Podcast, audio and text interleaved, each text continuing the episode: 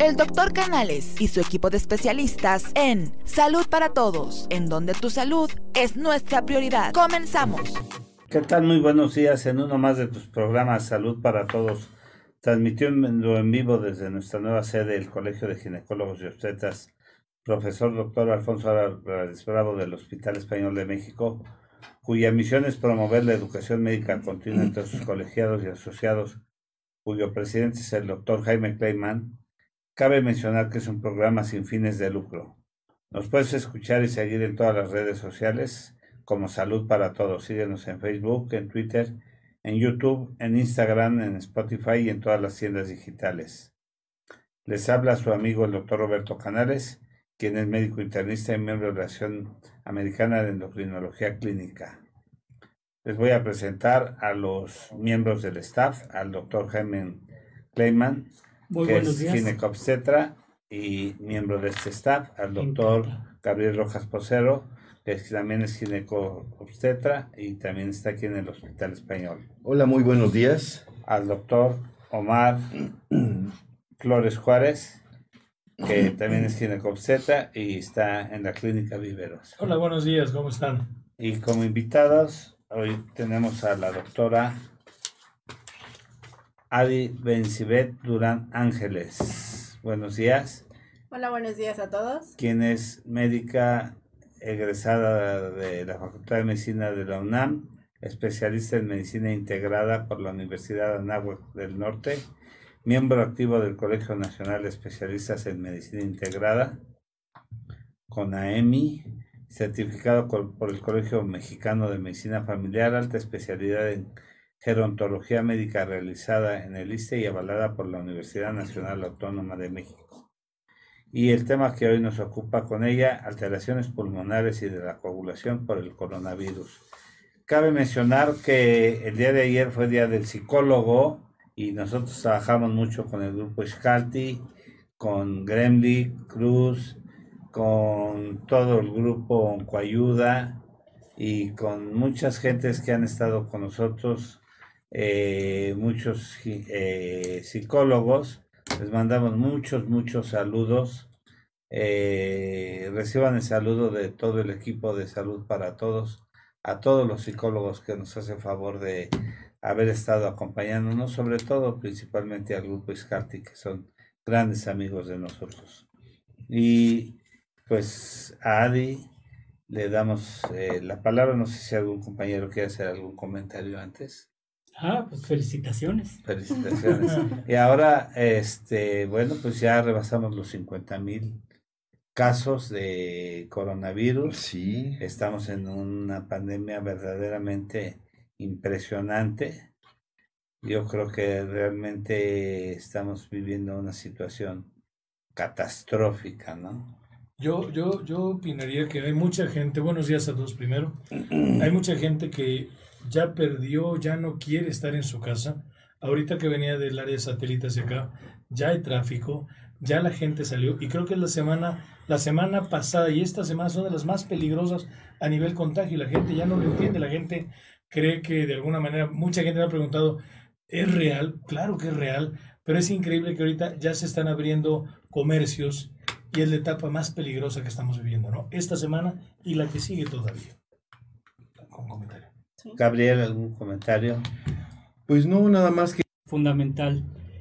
El- yo creo que no hay que ser tan egoístas, que esa es, es yo creo que la palabra. El hecho de decir, este, a mí no me va a pasar nada, pero está bien, lo que te pase a ti te puede pasar, pero si te pasa a ti, tú puedes contagiar a otras personas y eso no, no se está poniendo en, en relieve. Yo creo que es muy importante eh, no, no quedarse con eso y pues obviamente guardar sana distancia, eh, acatar las órdenes, ¿sí? Que en algunos países es obligatorio y lo hacen hasta con, eh, con guardia, con policías. Y aquí pues no se ha dado eso, pero a mi juicio yo creo que se debería porque pues se ve que está muy relajado. Está muy relajado.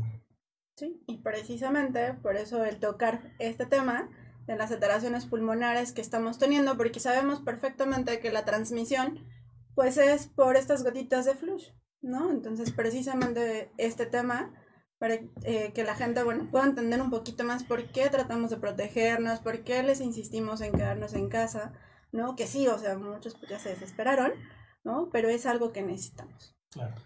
Esta es una situación en la que todos tenemos que sacrificar algo, ¿no? Consulta, cuestiones económicas, familia. Entonces, realmente es una situación apremiante. Tan solo este que les está hablando ya perdió dos sobrinos en Ciudad Juárez, de menores de 50 años ambos, en un mes, 20 días, dos sobrinos míos ya fallecieron por coronavirus. Entonces, evidencias palpables, uno, otro sobrino de 40 años le dio coronavirus en Puebla, afortunadamente ya salió adelante, pero sí existe, para la gente que cree que no existe, sí existe el coronavirus Claro. y está de una manera, sobre todo en Puebla, tremenda. Adelante, Adi. Bueno, pues obviamente adentrándonos ahora sí en el tema, voy a hacer una pequeña introducción. Pues recordemos que el coronavirus es un virus eh, ARN, afecta tanto a humanos como a animales, aunque existen muchos, este, muchas especies. Ahorita se han reconocido tres especies de coronavirus, pero solo las que están dentro del grupo 1 y 2 son las que precisamente afectan a los mamíferos, el grupo 3 solamente a las aves. Ya lo habíamos comentado, su principal transmisión es por vía aérea y esta infección va a tener diferentes fases, que esto es lo que a veces no nos queda un poquito claro. Adelante, doctor. Estas fases las vamos a dividir en tres. La fase 1, que es la parte de la infección eh, temprana, esta vamos a tenerla desde el día 1 hasta el día 6 y día 8. Después podemos entrar en lo que es la fase 2, que es la fase inflamatoria pulmonar o la afección pulmonar que se divide si tenemos hipoxia o si no tenemos hipoxia. ¿no? Y la fase 3, que es la inflamatoria eh, extrapulmonar, que es donde ya tenemos una afección multiorgánica. Esta fase 1 es precisamente esta en la que vamos a tener una, una infección por estas gotitas de flush. Dentro de, estas puede haber una extensión de hasta dos metros, por eso la distancia que nos solicitan, ¿no? De, metro y medio a dos metros, porque es hasta donde se puede proyectar estas gotitas. Entonces, eh, nos contagiamos de esta manera, vamos a tener una inoculación de, de, de este virus, ¿ok? Y vamos a tener un periodo de incubación, es decir, se guarda en nuestro cuerpo y vamos a empezar a tener síntomas, ¿ok? Dentro de este día 1 al día, al día 6 y después de la incubación, que ya sabemos que son hasta 14 días. ¿Qué síntomas vamos a tener? Pues podemos tener solo malestar general, fiebre, la tos seca, pero hay quien no cursa con todo esto y ahorita vamos a explicar el por qué. Dentro de esta fase se empieza a replicar el virus y este virus lo que va a hacer es que se va a adherir al receptor de la enzima convertida de angiotensina.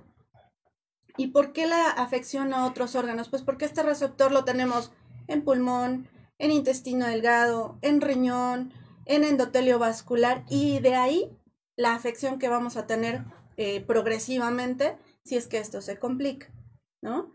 En este momento el diagnóstico lo vamos a poder hacer solamente pues por esta muestra que, que se está tomando y se hace un PCR para poder tener eh, alguna evidencia de si existe o no esta infección por el virus, aunque en pacientes asintomáticos eh, pudieran tener algún contacto y algunos de ellos podemos tomarle a lo mejor alguna radiografía de tórax y ahí vamos a evidenciar los cambios que está teniendo, ¿no? En este momento, como tenemos una gran carga viral, el tratamiento tendría que ir enfocado a los síntomas y a esta carga viral. Se puede dar desde inicio tratamientos antivirales, ¿no? Entonces, recordemos esto de la distancia, recordemos esto de la protección con cubreboca. El cubrebocas no solo me protege a mí que lo estoy utilizando, sino también a la persona que está enfrente de mí porque no estoy proyectando este virus, ¿correcto? Entonces vamos a tener un cuadro clínico en esta primera etapa. que es básico. Este cuadro clínico es fiebre hasta en el 88% de las personas. Hemos tenido tos seca hasta en el 67%. Fatiga o malestar general en un 38% de la población. Eh, mialgias en un 15%, pero también llegamos a tener cuadros gastrointestinales como la diarrea. Y esta diarrea que a, a la que no le habíamos hecho caso, ¿no? Pudiera ser parte de nuestro cuadro de coronavirus y está presente hasta en el 32% de las personas. ¿no? Algunos otros síntomas que llegamos a tener pueden ser el dolor de cabeza, la cefalea, dolor faríngeo, este, alguna otra manifestación gastrointestinal, no necesariamente la diarrea, ¿no? Pero estos son los, los síntomas más característicos de la enfermedad, ¿correcto? Que obviamente los hemos escuchado mil y un veces, ¿no? Voy a adentrarme un poquito a la parte de esta replicación viral y de por qué hay pacientes asintomáticos y por qué hay pacientes que progresan. Ya les decía yo que el virus se, pega al, al, receptor de la angiotensina, va a entrar a la célula y va a empezar su ciclo de replicación. Esto va a generar que la célula infectada entre en un área de eh, piroptosis, se le llama así, en donde empieza a tener una secreción de sustancias y estas sustancias se pueden ir al intersticio, se pueden ir a otras células subyacentes y empezar a, a ser infectivas. Se empieza a desarrollar eh, eh, una serie de citocinas inflamatorias, activación de macrófagos, ¿okay? y estas interleucinas y estas eh, citocinas inflamatorias pueden tener dos caminos, una respuesta normal y una respuesta anormal. Y he ahí la diferencia de pacientes asintomáticos, pacientes sintomáticos o pacientes con un cuadro leve y pacientes con un cuadro severo. severo ¿no? Entonces, esta respuesta eh, normal o anormal va a depender mucho de nos, nuestro sistema inmunológico. Saber cómo va a responder mi cuerpo frente a este virus. Entonces, si tengo una respuesta normal, que es lo que debería de hacer mi cuerpo, se va a activar la, la, las células T, que son las que nos van a proteger, va a haber una respuesta celular eficiente, una mínima inflamación y daño, ¿no? Y a lo mejor sí vamos a poder tener una radiografía que eh, nos muestre infiltrados mínimos, pero hasta ahí. Nuestro cuerpo va a poder actuar frente a ello. Pero ¿qué pasa si mi respuesta inmunológica es anormal? Vamos a tener esta liberación de citocinas y de células inflamatorias. Dentro de ellas ya lo habíamos escuchado, interleucina 6, 2, TNF-alfa, entre otras, que va a generar anticuerpos, pero estos anticuerpos no van a poder neutralizar esta infección. No van a poder. Sí. Exacto. Entonces se va a potenciar todavía más la efectividad del virus y vamos a tener la tormenta de citocinas, ¿no? Dentro del día 7 y 8. Entonces, es la primera semana de la infección y ya tenemos por dentro todo un proceso inflamatorio, toda una tormenta. Perdón, Sí, sería durante la primera semana en donde se empieza a establecer todo el cuadro clínico, el Todo el cuadro clínico. Y la enfermedad, Así porque la es. infección la adquiriste Desde al estar en contacto. Mucho Ahí tiempo se va antes. Sí, desarrollando la claro. A enfermedad. partir de que empiezan la sintomatología del Exacto. paciente. Ya viene la enfermedad. Ya viene la enfermedad. la y enfermedad. Aunque el paciente cambios. está infectado desde antes. Claro, Exacto. porque tenemos el periodo de incubación. Sí, claro. Exactamente. Sí, porque podríamos hablar de portador sano asintomático, Asintomático. que viene el contacto de la Ujú. infección o prima-infección le llamaría. Primera infección. ¿Sí? Ok. Claro. Y entonces, esta tormenta de citocinas es lo que nos va a generar el aumento en la permeabilidad vascular. ¿no? Y es aquí donde empieza a haber daño a otros órganos por este receptor que mencionábamos que se encuentra en otros órganos. ¿Correcto? Es ahí donde empezamos a tener complicaciones. ¿Ok? Vamos a tener alteraciones en lo que son las plaquetas, pruebas de función hepática alteradas, fallas orgánicas, hasta lo que nos lleva a una coagulopatía o una alteración trombótica. Trombótica. ¿Ok? Después vamos a entrar en la fase 2. Si el paciente no tuvo una respuesta inmune adecuada, entramos a la fase 2.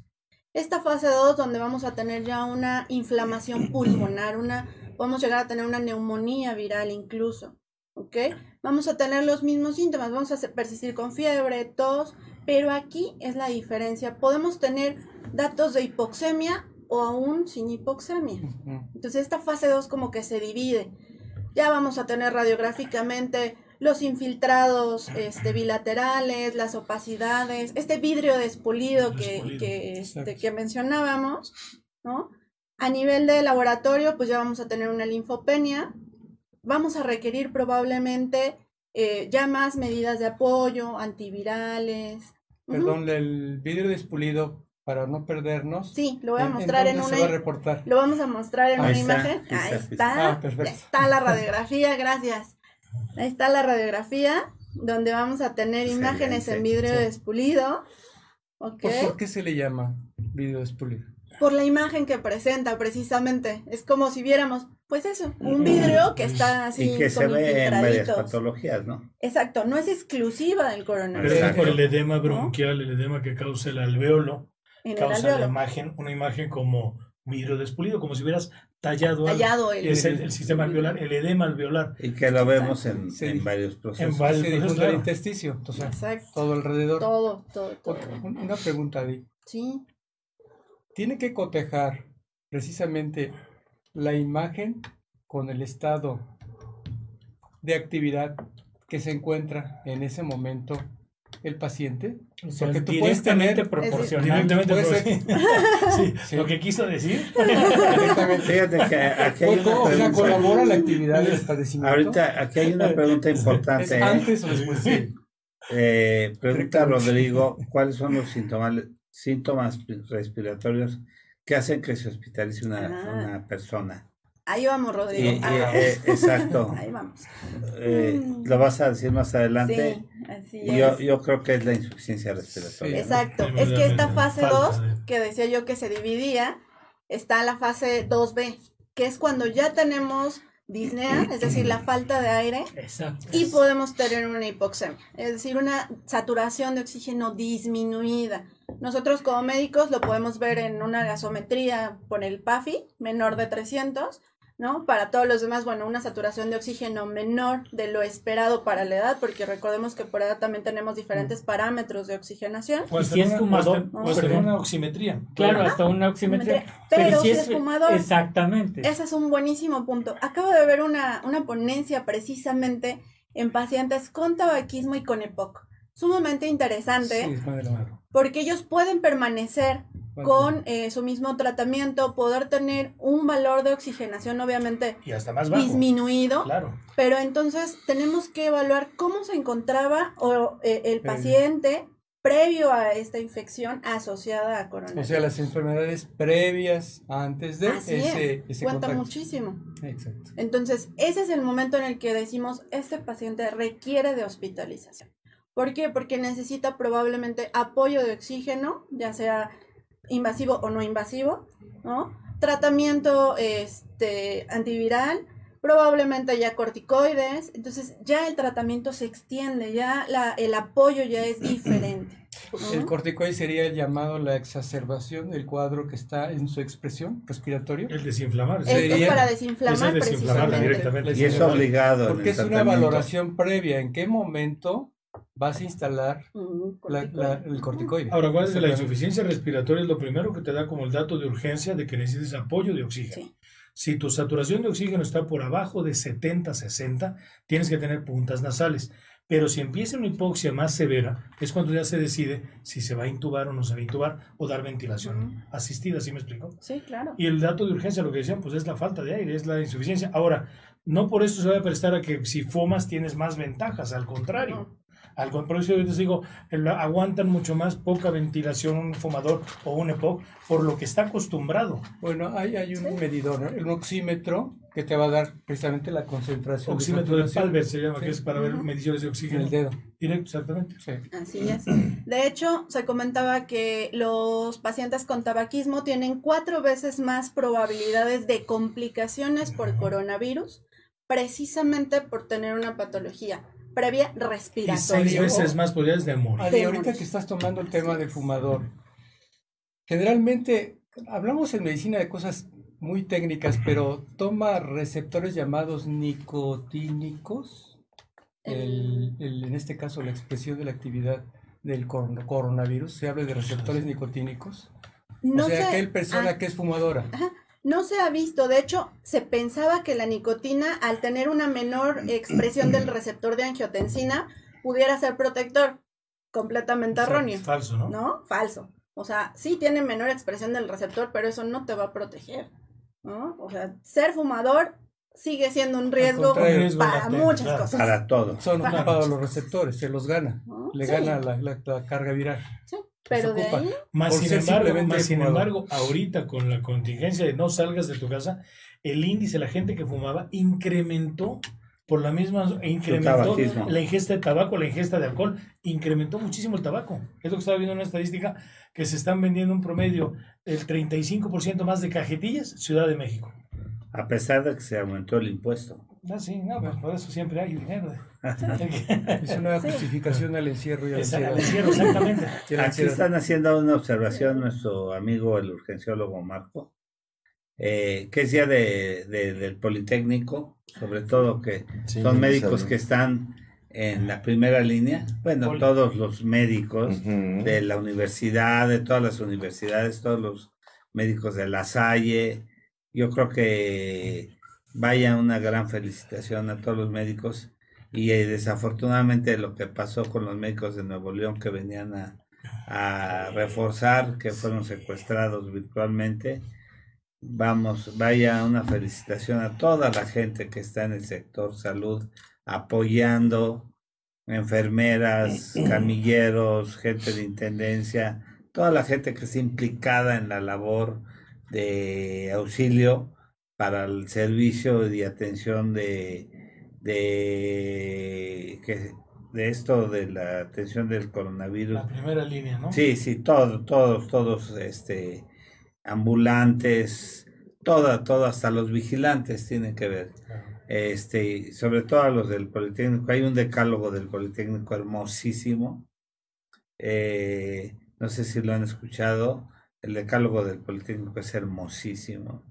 Eh, Marco, este, Marco ha estado con nosotros, es un urgenciólogo extraordinario y nos dice que, que nos pongamos los cubrebocas y pues es muy difícil transmitir con los cubrebocas. No se entendería. Y, y es la, es la, es la visión que da la cámara, pero sí estamos a la sana distancia, Marcos. Le hacemos saber a los, le hacemos saber a los, este, a los escuchas que, que es una sala amplia, nada más que la visión que da la cámara nos hace ver más cercanos, pero estamos respetando la sana distancia, de acuerdo a las normas que nos, y a los parámetros que nos está dando la autoridad sanitaria y los calidólogos del sector salud. Calidólogos. Perdón. Continuamos.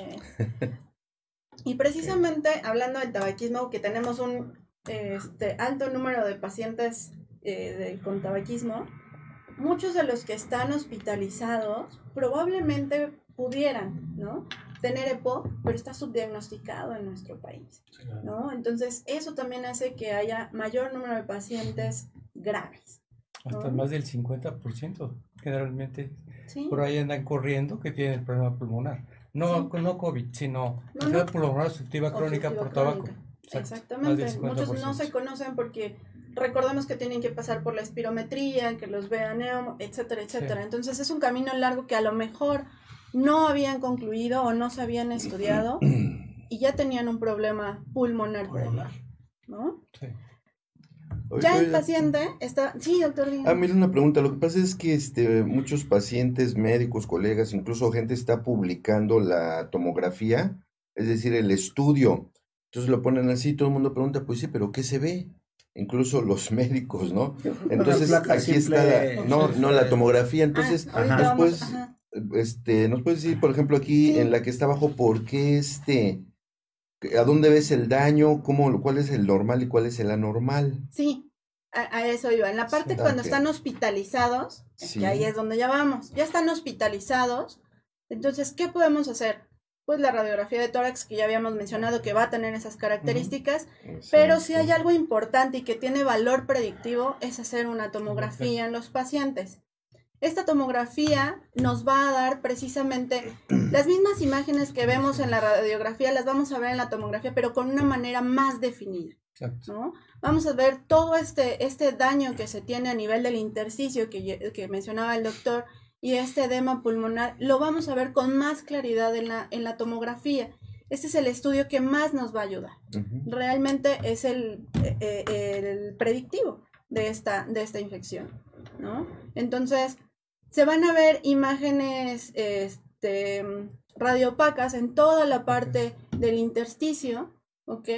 Este, se va a ver este edema pulmonar, O este sea, aumento en la decir trama. que podemos compararlo como un vidrio esmerilado, Ujú. vidrio pulido, la imagen. Pero en la tomografía. No, la No, tomografía. no, no. quiero, estoy preguntando. No, No, no, no, la Para- tomografía no. No, la tomografía es co- corte axial. O sea, corte son cortes y ajá. Ok. Recomienda la tomografía con medio de contraste endovenoso, sin medio de contraste, o sale la imagen en cualquier. Incluso en una tomografía simple, se va a ver las lesiones. Perfecto. Sí, porque No acuérdate que el medio de contraste, aparte de que le encarece, ya nos, ya nos trae otros, eh, eh, Otras complicaciones, complicaciones, tenemos claro. que evaluar al y no en paciente. todos el gradolíneo Exacto. es lo indicado, ¿no? Sí. Con la tomografía simple se ven estas lesiones sin Si hay daño del problema. riñón, Sí, pues le vas a agregar. Ya no podemos Sí, hacerla. Y que es del una de las entonces, complicaciones más comunes ¿eh? lo vas a Sí, en llevar. el Daño coronavirus. Claro, Entonces el, el uso del gradolíneo no es lo indicado. Por eso la Así pregunta. es. Y bueno, ya tenemos el paciente hospitalizado que a lo mejor ya va a pasar a la siguiente fase. ¿Por qué? Porque se sigue complicando, se sigue exacerbando todos estos procesos inflamatorios. Ya hay un síndrome de hiperinflamación sistémica extrapulmonar. Es decir, ya nos afectó el pulmón, pero ahora vamos a tener daño a otros órganos precisamente por los receptores de angiotensina, ¿no? Entonces vamos a tener todavía más tormenta este, de citocinas, podemos llegar a tener un síndrome hema- eh, perdón, hemofagocítico. ¿Qué es esto? Es donde el sistema inmunológico es completamente ineficaz, ¿ok? Y entonces vamos a tener esta eh, activación excesiva de, de- de nuestro sistema inmune, pero aún así no puede lograr eh, contrarrestar ya esta infección, ¿ok? Podemos tener ya una insuficiencia respiratoria marcadísima, ¿ok? La- el fallo multiorgánico, y es donde vamos a, tener que tomar esta decisión de ventilación mecánica a nuestro paciente, ¿no? Tratamiento ya está establecido, ya habíamos dicho, corticosteroides. Ahora vamos a agregar inhibidores de citocinas, ¿no? Podemos eh, agregar inmunoglobulinas. Ya el tratamiento ya todavía va más encaminado a la parte sistémica. Ok, ya la parte pulmonar ya vimos que está completamente afectada, pero ahora tenemos afección a otros órganos. Y es ahí donde vienen las complicaciones trombóticas precisamente, ¿no? Entonces, vamos a recordar que la respuesta inflamatoria es un estado ya protrombótico por sí solo, ¿no? Por tener receptores a nivel vascular vamos a tener daño endotelial. Este daño endotelial, ¿a qué nos va a llevar? A una microangiopatía trombótica, ¿no? Vamos a tener ya daño también a nivel eh, vascular. Las paredes. Y se cree, hay una de las hipótesis que dice que este virus puede afectar la cadena eh, B de la hemoglobina, ¿no? Y entonces va a inhibir una molécula M de la hemoglobina, disminución de su capacidad, eh, liberación de hierro a nivel circular. Tromboxano Entonces, 2. Así que Sí, vamos a tener una serie Fíjate de que, que sustancias liberadas. una, una cosa que empezaron a manejar eh, originalmente y, y una de las cosas que empíricamente eh, la gente empezó a decir, no, es que se dice que los pacientes se están coagulando, entonces hay que darles anticoagulantes y hay que darles eh, antivirales. Dije, bueno, pues es que todos los pacientes que empiezan a tener complicaciones metabólicas empiezan con problemas de coagulación. Sí, Sí. porque, porque ahí viene el contexto que estás marcando, ¿no? Si es es muy diferente una coagulación intravascular diseminada a una coagulopatía que se está instalando. Inicialmente es muy diferente, muy distante una cosa de la otra. Entonces, Exacto. la sugerencia, y, y los pacientes obviamente le mandan a uno la sugerencia, le mandan a uno la información, es que empiecen a darles a los pacientes Anticoagulantes, anticoagulantes, bajo, más el tratamiento, y bueno, lo hacen de la mejor de las intenciones, pero tú le metes anticoagulantes a todos los pacientes que te llegan y después va a ser un sangradero de sí, pacientes. claro. Es que Y- ese- ahí es un gran debate en el problemas. contexto, Sí. porque depende mucho de sus antecedentes previos, si estaba anticoagulado el paciente o sus enfermedades preexistentes. Entonces, a razón de eso, vas a tomar la decisión, pero a veces no te da tiempo. Entonces, hay el lineamiento que dice Roberto. O sea, ¿cuáles son los riesgos que corres en instalar un anticoagulante? O sea, si está justificado el anticoagulante como tal, pero la, el, el lineamiento es entender de por sí, por ende, cuál es la condición general previa del paciente, porque son casos que hay que individu- individualizar Claro, en ese claro. momento. yo creo que hay, porque que está individualizar justificado, cada pero en su momento. Por supuesto. Tienes que individualizar cada caso, pero yo tengo una pregunta muy concreta y es en cuestión de eh, prevención. ¿Qué tanto puede llegar a, a prevenir el- la dosis, la microdosis diaria de, de ácido acetil salicílico? O sea, la, la aspirina junior o la aspirina. Protejo. Como prevención. como prevención es- extraordinaria. en este tipo de, de- de manejo. O sea, porque obviamente la, la- o sea, no como directamente anticoagulante, ¿no? No, porque Es un Pero- Como agregante sino como plaquetario. agregante Es que, plaquetario. sa- ¿sabes qué? En relación a esa pregunta que estás haciendo, tiene que ver por dónde se va a dirigir todo el concepto de la cascada.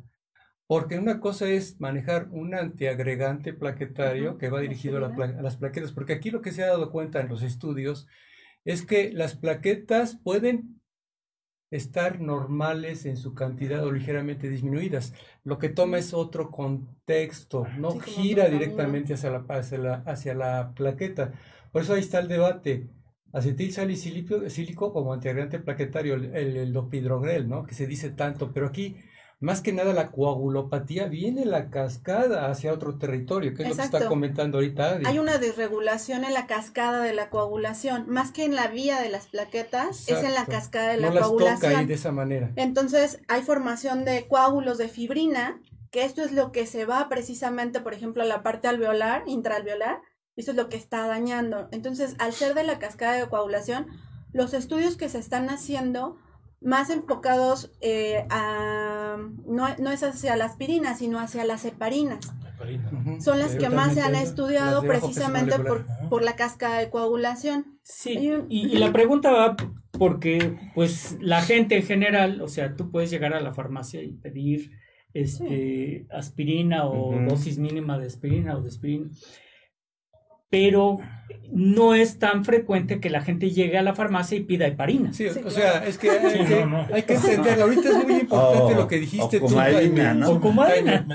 Sí, 30 fue muy de- importante el contexto que manejaste en ese momento Sí. y el contexto que está manejando Adi. Claro. Porque tú puedes ir a la farmacia para que no me dé mi profilaxis. No, No, la profilaxis con un antiagregante plaquetario, una aspirina, estamos distantes a otra cosa. ¿De qué estamos hablando? Distancia, otra cosa totalmente. La otra cosa, ¿de qué será?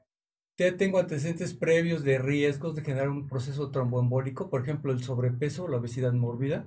Es un ejemplo, o la misma diabetes, o que soy hipertenso, o soy cardiópata, o tengo problemas en la titulación de ciertas sustancias lipídicas o grasas Ujú. que están incrementadas en mi territorio sanguíneo, que me generan la procoagulación. Estamos hablando de otro esquema. Entonces, por eso viene mucho el debate, porque cuando tú los das de alta a los pacientes que salen, de los, los afortunados que salieron del cuadro del hospital, de respirador, dices, seguimos el tratamiento con un anticoagulante y ahí viene el debate. Un- O le vamos a dar una aspirina un, eh, o un clopidogrel. No, no le va a servir para nada. Ahí está el debate. Exacto. Sí, exacto. Esa es la, creo que sería bueno haberlo Claro, no, y, y esto, esto lo dije porque, pues, como se ha mencionado, Sí. pues la gente va a la farmacia y se empieza a tomar, y, y- y lo peor del caso no es que empiece a tomar este ácido acetil salicílico, sino que empieza a, a tomar de más ácido acetil salicílico y pueden llegar a tener hemorragias de tubo digestivo Sí. o de otra índole. Exacto. Y no, no nada más no le va a servir, sino le va a perjudicar en otras cosas. Me habla mi, mi hermana que, que habló a Denver con los familiares y le dicen que se tomara dos aspirinas con agua caliente y dos jugos de limón todas las noches. Le dije, pues tómatelo si quieres. Yo no te lo sugiero. Este, ¿qué, qué es lo que están usando para Sí, curar Sí, no, no, no, hay que error. O sea, error, que sí. Pero no hay. no Tengan hay cuidado, no, no, o sea, no, no tiene una razón. Y lo mismo que los retrovirales también lo están usando, como mucha gente supo, el osentamivir, ya toma osentamivir y su aspirina. pe- Pero Santamivir, tú lo sabes que, que está para la influenza. Sí, para que nueve, negro, no tiene Incluso nada que ver. pero no- Sacó no Roche que en el último congreso No, de medicina la interna gente, que no, estuvimos, Sí, sacó uno de un día, no me pero, pero no hay. Sí, claro. Y, y el que se está usando, eh, que se usa en el ébola y en el SIDA, todavía no hay en México, Sí, no, no, ni ha llegado. ni ha llegado. Ni ha llegado. Entonces, estamos Sí. todavía en pañales en eso. Y, y vamos a hacer una, un- unos saludos para nuestra fan número uno, a Lidia Araceli Andrade Muñoz, la esposa de Gabriel, que siempre está. Saludos, Lidia. eh, a Daphne Franco y también para Lupita Arguero- Agueros, este, que nos están viendo. Por favor, un, reciban un afectuoso saludo y sobre todo a Lidia y a, los hijos de Gabriel, que bueno, ahorita no sé si ya se levantarían, pero están tomando sus vacaciones. Sí, ¿verdad? Sí, mira, y también este saludos a José Robles, a mi paciente Laura Rueda, gracias por estarnos viendo, escuchando, por supuesto al urgenciólogo Marco, que ha venido aquí con nosotros, Ermi Camarena nos manda buenos días. Em, ¿quién más? Nelly Canales nos está viendo, la hija del doctor, saludos Nelly. Eh, Lou Rodríguez Lagunos, Carla León también. saluda a Omar. Rafael Zabaleta dice que qué opinan del ultrasonido pulmonar. ¿Se hace ultrasonido pulmonar?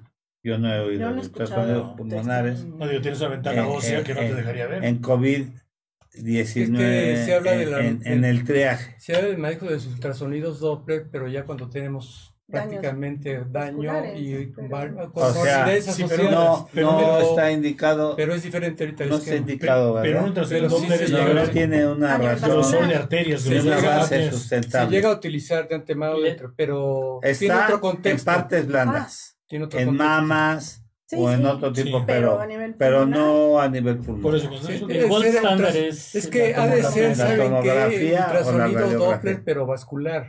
Se ha Sí. referido la, la, Sí, la pregunta pulmonar- de ser. pero Aquí es está la no, pregunta así nada más. Igual y es por ahí. Sí, la- es- es vascular, diferente. Dice claro. ultrasonido pulmonar en el COVID-19 en el No. Pero triaje. lo que vas a ver Esa es es la un edema de interpretación. grandes vasos, no únicamente Sí, es, de vasos Sí, sanguíneos. no. Más que es un ataque, ¿no? La pregunta está así tal, ¿eh?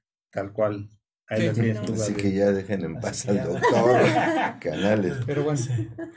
Adi, Precisamente viendo estas complicaciones este, esta coagulopatía, pues precisamente la parte europea, que ya tiene mucho más tiempo que nosotros, han hecho varios estudios precisamente eh, utilizando heparinas de bajo peso molecular, heparinas este, normales, han utilizado aspirinas. Y lo que se ha demostrado en estos estudios es que el uso de heparina de bajo peso molecular ha tenido una menor mortalidad en los pacientes que ya tienen una coagulopatía. Entonces, pues esta es la que ahorita se está utilizando precisamente por la evidencia que ellos ya eh, han utilizado. Y eh, retomando lo que ya habíamos dicho, no hay uso de anticoagulantes como preventivos, por favor no vayan por su aspirina, no vayan por heparina, porque incluso se hizo un estudio en población general, ¿no? Con heparina. Entonces, no se mostró ninguna, ninguna evidencia de, de prevención, ni de mejoría, ni de No, nada. es que no te va a prevenir. Entonces, Estamos hablando del cuadro, no del hay. manejo del paciente ya infectado. Exacto, es esto muy es un diferente. paciente Ya ya, salieron. grave. Dos respuestas, ¿eh? Del urgenciólogo Marcos. Excelente herramienta en unidades donde se cuenten el- con el recurso, teniendo en cuenta que, lo, de- que es operado, es operador dependiente, Eh, Están hablando de la de la tomografía. No de, del ultrasonido. No, no, no. Sí, ¿no? aquí le está respondiendo a Rafael, que es el que Rafael. Zabaleta. Sobre el Ah, ultrasonido pulmonar. Sí, ¿no? y Lupita Agueros es mucho más diagnos es más diagnóstica que la tomografía computarizada y la reconstrucción. Hijo, no creo. No creo. Mm, Bueno, Lo pondría mucho en tela de. Marco es un medicazo en urgencias, ¿eh? Entonces, este, Eh, Sí, pero como. Pero Yo- mm, es que hay No, que hacer todo el Lupita dice, diagnóstico es completo. mucho más diagnóstica la tomografía y la reconstrucción que algún otro estudio. Ah, Sí, la sí, tomografía. ok, Eso sí. Sí, la Sí, tomografía. Sí, a sí, los cuadros y a los datos clínicos y al laboratorio. sí, Sí. claro. Entonces, bueno, eso ya es un paciente grave, estas son las alteraciones que estamos teniendo y eh, la última, pues obviamente es pues la protección que tenemos que seguir ocupando. Tenemos de la mascarillas y hidroxicloroquina también. Que la usa Trump. Trump. Están Trump. poniendo aquí usa que la Trump. usa Trump. Adi, Y que está escasísima, ¿no? Sí. Adi, ¿tiene un porqué exclusivamente usar heparina?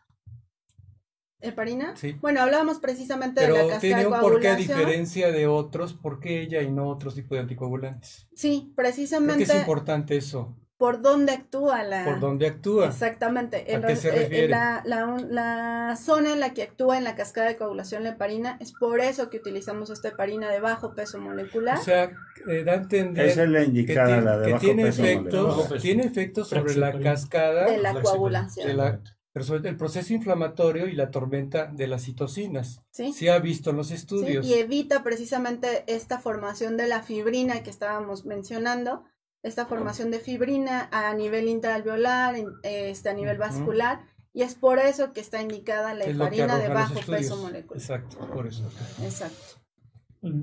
Y este, bueno, es, eh, eh, a grandes rasgos, pues bueno, todo lo que implica esta afección O sea, no hay es que anticoagular resumen. al paciente ni darle, no hay una prevención No hay. tal, No hay sino prevención. la, la, La única los problemas de coagulación son complicaciones inherentes sí, que suelen presentarse, pero hay indicaciones muy específicas, para usar pero no todos los No pacientes todos los pacientes. se coagulan. No.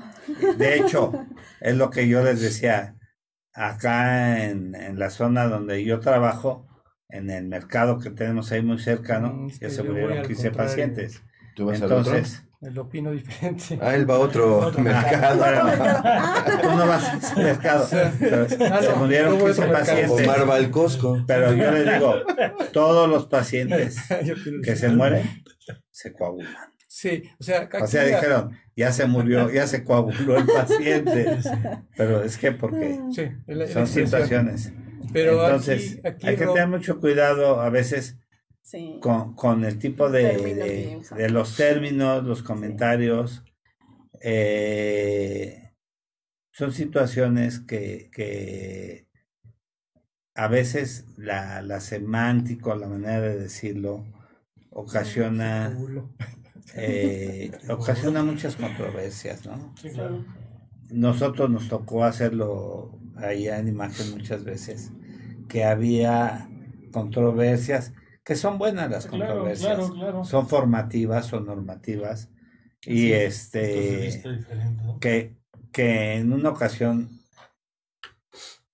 le pasaba yo el texto que íbamos a hablar a, a nuestro director ahí en el informativo, porque le decía, oiga, este, a don Antonio Valerio, que era el director del noticiero, Sí, oiga, ¿de dónde se sacó usted estas preguntas, no?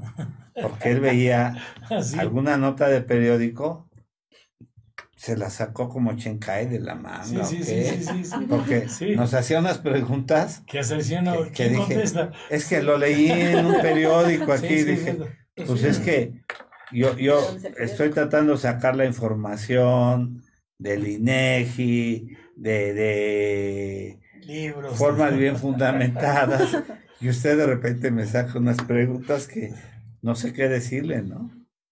Entonces, hay que ver cómo se, se responde, pero luego de repente usted me pone de cabeza, no sé qué decirle. Oye, Adi, hay una pregunta muy interesante. Fíjate que están diciendo que ya se están poniendo de moda los oxímetros. Entonces están preguntando cuál es el nivel normal, los niveles normales que da ese oxímetro. Arriba de 90, ¿verdad? Arriba de 90, siempre y cuando no tengamos alguna enfermedad pulmonar previa. Exacto. Y arriba de 88 en adultos mayores. Y si es fumador, Ah, arriba de 86. Ok, Y si es eh, fumador Y, eh, crónico otra- así de una ah, cajetilla de arriba de 86. Adultos mayores de qué edades? Ochen- eh, a partir de 65 años en Es adelante, ok. 88 es Sí. como su límite bajo. Bueno, perfecto, muy bien. Y es igual aquí en México, zona metropolitana que Poco contaminada. poco contaminada, que a nivel del mar, No, No, No, allá la definitivamente separación es mayor. en el mar la vida es más sabrosa. Obviamente. Allá me pongo Pero- pero sí es importante porque este- 95. este, este programa lo, es- lo escuchan a nivel del mar, lo escuchan Sí. en todo el territorio nacional y A nivel fuera de nuestras sí. fronteras. Y yo creo que sí es importante también, pues esto, ¿no? O sea, si es lo mismo a nivel de la Ciudad de México, que estamos más altos que a nivel del mar. Sí, no. A nivel del mar se maneja arriba de 90. Sí, arriba Parejo, de arriba de 90. 90. Modifica. de- O sea, igual que en México, igual que en la Ciudad de México. Pero bueno, te, te hablan de hasta adultos mayores, Ajá. fumadores, arriba de 90. Ni- 90 sería Todos estar por Ah, arriba de todos, 90. todos. Ahí sí, todos. Digo, una persona que tiene Bueno. 93, 94, a nivel del mar tiene 97, 98. Saludos a Jackie Manzanero, que fue nuestra representante. Ah, ya, ya. También Ajá, lo sí. representa. Eh, Ah, perfecto. Adi, una, una situación, hay, una, hay un aspecto que me sigue llamando mucho la atención. Porque estábamos hablando, la primera parte es el proceso de, de la infección. Ujú. Después viene el proceso, eh, digamos, inmunológico, eh, inflamatorio, Clementina. y después viene la coagulopatía, que va en relación con un proceso de la inmunocoagulación, o sea, Ujú. va conectado. Entonces, cuando estamos hablando precisamente del disestrés respiratorio, hoy por hoy lo último que salió por ahí, al estar hablando de la coagulopatía, la coagulopatía, te pregunto, Adi, va a ser la primera partida precisamente que va a tornar en la elevación, por ahí se habla de un dímero, Dímero un dímero D, y se habla de una elevación de fibrinógeno, para lo cual hace un momento estábamos refiriendo que las plaquetas se mantienen igual o ligeramente disminuidas. Pero el tiempo de, bueno, hay los factores de el la, la protrombina, el, el tiempo de tromboplastina, en ocasiones se mantienen no tan alterados. Pero más que nada la coagulopatía se va en relación a la elevación de ese dímero del fibrinógeno, que es el resultante precisamente del proceso de eh, inflamatorio que está surgiendo de las sustancias últimas de fibrinógeno que se están liberando en relación a esa inflamación y que Exacto, se es esa- despunta la Es coagulación. esa, es esa respuesta de la inflamación, de la coagulación, ¿no? Lo que va a generar esta elevación del dímero D. De hecho, se dice que entre eh, más aumenta este dímero D, eh, la probabilidad de mortalidad es todavía mayor. Y ahí se mide la grado de mortalidad. Exactamente, con eso lo podemos llegar a, a- a ver el pronóstico de, de este paciente. Digo, un paciente que ya tiene seis veces por arriba el dímero D del valor predictivo eh, normal, Sí, es es una mortalidad. a nivel Es de plaquetario. 500, sí. Lo Sí. encuentras 1000, 3000. Sí, Porque ahí para, el dilema era al principio, se, se pensaba que todo se originaba en el pulmón. ujú, y no, no, no, No, no. pero Es ahí de la viene cascada de de la la- de la cascada, coagulación coagulación. hacia el pulmón. Claro. Ok. Esa fue pregunta de examen, ¿verdad? Para la doctora. Sí, No, sí, no, sí. no. Porque parecía hasta yo dije, esa no me la sé. No, no, esa no, no, me no, la es que como sé. estamos hablando de la coagulopatía, o sea, No, claro. pero- Uy, se fue a la Que ya los espantaste, Fernando. Ya espantó. Es que quería hablar de Se fue, la, de- se fue la audiencia. No, yo claro.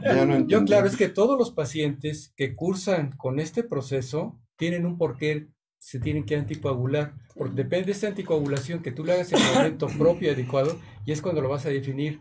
¿El paciente va a evolucionar mejor Sí, o no, no va a evolucionar O se va, o se va a coagular, Se va a complicar. El maestro Canales. que cada paciente es diferente. Digo, hay pacientes a los que les han eh, hecho esta, eh, ¿cómo se llama?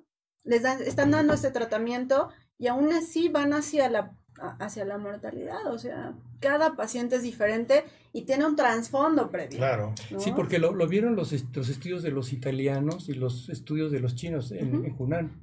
De ahí encontraron la elevación de estos, De- de estos de estos factores, factores, porque se dieron claro. cuenta ahí los, los estudios que hicieron. Ah, sí. Entonces de ahí viene el debate de que no es original necesariamente en el pulmón toda la acción, Sino sino desde la nivel de la cascada, La la coagulopatía, Así exactamente. es.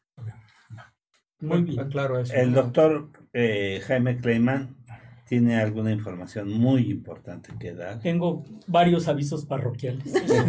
Talán, talán. Bueno, eh, número uno, eh, mis felicitaciones a, a mis compañeros que, que han estado dando su, su trabajo totalmente altruista aquí en el hospital, eh, de, de varias especialidades.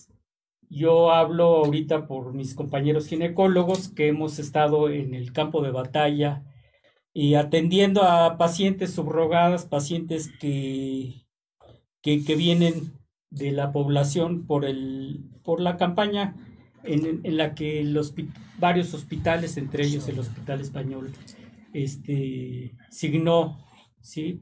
para dar atención a las pacientes. Llevamos aproximadamente más de 100 pacientes, 105 pacientes atendidas aquí subrogadas, eh, que nos las han enviado de, el, del ISSSTE, del Seguro Social, y, y nosotros también lo, hemos dado nuestro trabajo sin aceptar un solo centavo a cambio. Sí.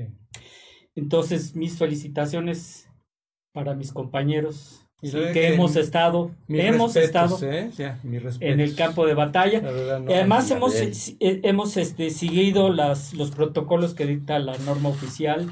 eh, pacientes que, que tienen, este, tienen que venir con su prueba de COVID. Si ya si están aquí y, y se detectó que la prueba de COVID es positiva, entonces se siguen los lineamientos y los protocolos que el hospital dicta para, para la atención de estas pacientes. Créanme, créanme, no es fácil, no es fácil porque, y menos ahorita, en el que pues tenemos que, que cuidar obviamente a nuestras pacientes, pero también nos, ten- tenemos que cuidar a nuestro personal de salud Por aquí de, supuesto. Exacto. en otro contexto, este, el, el Congreso de Ginecología del hospital, del, del, del Colegio de Ginecólogos que se iba a hacer en septiembre, pues se cancela por obvias razones. Y eh, lo vamos a pasar para dentro de un año, o sea, en mayo del año que entra, si seguimos aquí, Dos semanas. eh, lo vamos a lo vamos a este vamos a hacer el congreso y ya les mantendremos informados. Obviamente pues están todos los de aquí estamos invitados a participar activamente en el congreso y pues lo vamos a hacer La- lo malo es que se va a postergar un año lo bueno es que mi presidencia va a seguir un año entonces Un año más. yo digo lo bueno por, Sí, sí, no por mí, porque es un trabajo bastante, bastante importante, pero este es, es algo bueno. Y por último, la, la misión del, del colegio, una de las misiones del colegio es la educación médica continua. Y para no dejar ese hueco que hemos nosotros en el colegio mes por mes, tenemos cursos, cursos de educación médica continua aquí en el, aquí en el, eh, en el hospital, en, en el aula. Y para no eh, dejar ese hueco, pues vamos a tener nuestro primer curso virtual, ¿sí? Que se va a llamar, no sé si, si, si está pasando, Sí, eh, actualización en ginecología y obstetricia. eh, y, y lo vamos a dividir en cuatro módulos. Módulo 1, la paroscopía, va a ser, van a ser los lunes y los viernes, Sí, lunes está. 25 y viernes 29. Módulo 2, materno-fetal, el primero de junio y el 5 de junio. 3, oncología, 8 y 12 de junio. 4, sexualidad, 15, 19 de junio. Y el 22 vamos a tener una conferencia magistral. Todo esto, eh, los laboratorios Abbott nos hicieron el favor de, de apoyarnos y pues tenemos que seguir adelante independientemente de que, de que exista o no esta pandemia, pues nosotros tenemos que seguir adelante y tenemos que ver recursos, ¿no? Y yo creo que el hacer el primer curso virtual que va a hacer este colegio, pues es un es, es una forma de, de demostrarle y, y- y hacer que el público pues esté con nosotros y no dejar y no dejar este la educación médica pues así, o sea, se paró todo. La vida sigue y nosotros también tenemos que, que ver la forma de, de- de- de seguir adelante. La actitud. Exactamente. Y yo creo que pues seguimos con, con Samuel. Sí, sí, veo Sí. lo. Mira. Este va, vamos a tener una un enlace virtual con el doctor Samuel Weinberg. Pues así, paró todo. La vida Están regañando.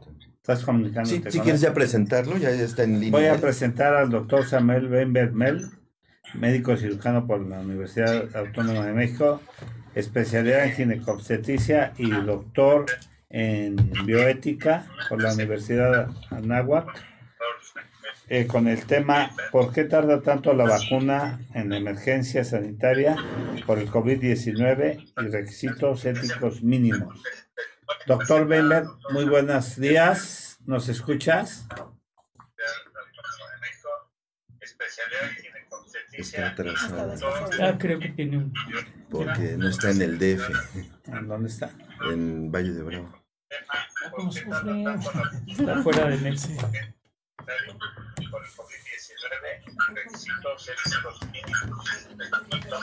No, no te entiendo. Sí, sí. cómo no, gracias, buenos días. Doctor Weber, te escuchamos, este, estás al aire. Está bien, este, eh, eh, ¿dónde está? ¿Me pueden escuchar? Sí, Sí. Sí, muy bien.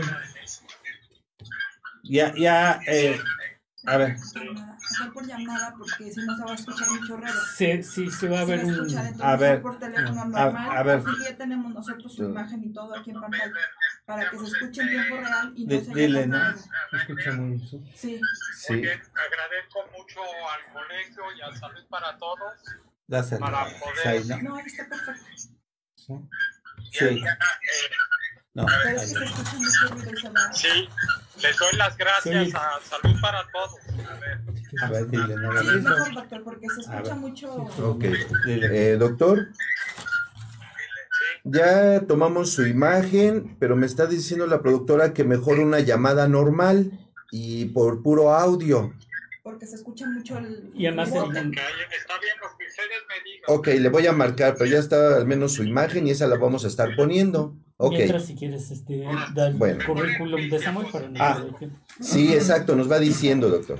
Mientras voy a dar el, el currículum del doctor eh, Ben, Ben-. Es eh, maestría y doctorado en bioética de la Facultad de Bioética de la Universidad de Anáhuac del Norte, diplomado en colposcopía, diplomado en alta gerencia hospitalaria.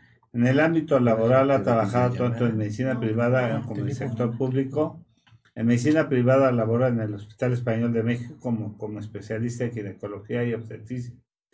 Y en el ámbito público en la Secretaría de Salud en el Hospital Doctor General Doctor Manuel Gea González, donde como bioeticista ocupando del 2007 al 2011 el cargo de jefe de la División de. Bioética. En el año currículum 2011 y ocupa el cargo de director de Planeación y Desarrollo Académico la en la Comisión Nacional de tal, Bioética hasta el mes de febrero del Bueno. 2013.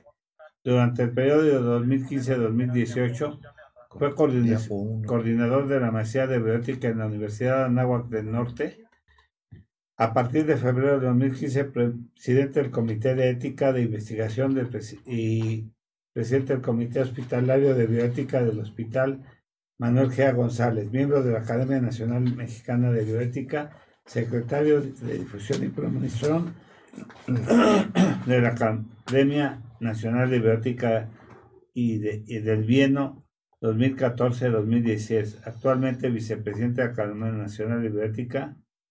En el ámbito académico, profesor asociado de ginecología y obstetricia y colposcopía y profesor de pregrado y posgrado en la Universidad de Anáhuac de México en diversas asignaturas relacionadas con la ética y bioética, profesor del curso de posgrado en la maestría y doctorado en ciencias médicas odontológicas y de la salud de la UNAM del Programa Universitario de Bioética de la UNAM. El doctor Weingers es miembro colegiado y federado y ponente de congresos nacionales e internacionales y ha publicado en revistas de investigación arbitradas. Es miembro del comité editorial de la revista Ética y Medicina, ganador de la, de la medalla Liderazgo Anáhuac de Bioética en el 2014. Sus áreas de interés de investigación son principalmente en embarazadas y adolescentes, el juicio moral, el consentimiento informado y asentimiento del síndrome agotamiento del personal de salud y el lenguaje utilizado en documentos relacionados a la salud. Muchas gracias. Bueno, doctor, muy bien, entonces estamos listos para que nos empiece, por favor. Con mucho gusto, si quieren poner ya mi presentación. Exacto, ya está lista la diapositiva 1. Ok. muy bien. Eh, no sé si me, ya me escucha todo el auditorio ya. Ya, ya te ya escucho. Muy bien. Bueno, pues eh, quiero primero agradecer la invitación del programa Salud para Todos y al Colegio de Ginecólogos y Obstetras, profesor Álvarez Bravo, del cual soy miembro hace más de 30 años, por supuesto. Y también, pues, eh, debido a mi puesto como vicepresidente de la Academia Nacional de Bioética, agradecer también a la gente que me escucha por parte de la academia. Bueno, vamos a iniciar. Me gustaría mucho comentar que en especial hay como mucha interrogante sobre la posibilidad de que salga una vacuna de manera muy rápida. Entonces vamos a platicar un poco de todo lo que conllevan los aspectos éticos para lograr sacar al mercado una vacuna y en este caso ante la emergencia sanitaria que tenemos, pues de manera tan importante. ¿Me pasan la que sigue, por favor? Ya está, doctor. Bien, entonces, eh, como dice la lámina o la diapositiva, la historia lo demuestra, pequeños sacrificios en algunos pacientes han traído grandes beneficios a toda la humanidad. Me gustaría mucho mencionar que en la historia de la vacuna, cuando inició esto, si me pasan la siguiente lámina, vamos a ver cómo a finales del siglo XVIII, el doctor Edward Jenner, eh, de manera empírica también, eh, sin un método científico muy, muy bien estructurado, inyectó a un niño de 8 años para ver qué respuesta tenía de el suero de una persona, de las lesiones de una persona que ya padecía la viruela vacuna. Esto fue en mayo del 1796, me pasa lo que sigue. Y entonces, el que siguió en esto fue casi 100 años después, cuando Pasteur, si me pasa lo que sigue, cuando Pasteur, eh, dándole el crédito al doctor Edward Jenner, eh, logra digamos ya de manera más científica, a inyectar contra el bacilo anthrax y contra la rabia, y de esta manera empezó a salvarse muchísimas personas. Entonces, el nombre de vacuna viene porque originalmente la enfermedad estaba en el ganado vacuno. Muy bien. ¿Y, hacia dónde quiero dirigir mi plática? Pues hacia donde todos sabemos que en los siguientes 100 años, de 1880 hacia el siglo XX y ahora el XXI, se han hecho abusos, transgresiones éticas en nombre de la ciencia y esto ha causado pues problemas éticos en la creación de fármacos y vacunas. ¿no? Tenemos por, me quieren pasar las que siguen, eh, donde dice problema ético, conductas no éticas en el ámbito de la investigación. Tenemos por supuesto eh, muy conocidas las transgresiones éticas que se hicieron por doctores nazis durante los campos de concentración. Y varios años después, 10 y 15 años después, eh, todavía había una gran cantidad de transgresiones éticas que principalmente se llevaron a cabo durante eh, los periodos norteamericanos, ya que se habían llevado a todos los investigadores europeos. Entonces, eh, como pongo aquí en el ejemplo, en la escuela Willowbrook infectaron a niños que tenía con virus de la hepatitis que estaban mentalmente discapacitados o en el hospital crónico de enfermedades judío inyectaron con células cancerosas a los pacientes. Me pasan la que sigue, por favor. Y así siguieron muchos. El caso más conocido, seguramente por todo el ambiente médico, es precisamente los experimentos Tuskegee, que se hicieron más o menos en 400 personas de afroamericanos, donde se les inyectó la sífilis. Les puedo comentar en este ámbito que eh, pues hay un documento que tuvo que emitir cerca del 2011 la Comisión Nacional de Estudios Biomédicos y de la Conducta Humana de Estados Unidos pidiendo un perdón y explicando cómo fueron atrocidades y conductas no éticas durante todos estos estudios. Poca gente sabe también que al mismo tiempo se hicieron estudios eh, de, también de gonorrea, incluso en países como Guatemala, que fueron pagados con eh, dinero federal por parte de Estados Unidos. Me pasan la que sigue, por favor. Listo. Es por ello que platicándoles todo esto, que el mundo a partir de la Segunda Guerra Mundial eh, empezó con el código de Nuremberg, en el juicio de Nuremberg en Alemania, y de, a partir de ahí se creó la Declaración Universal de los Derechos Humanos para proteger precisamente la dignidad y el respeto de todas las personas, y finalmente empezaron varios años después a crearse documentos ya muy relevantes que sirven como guía.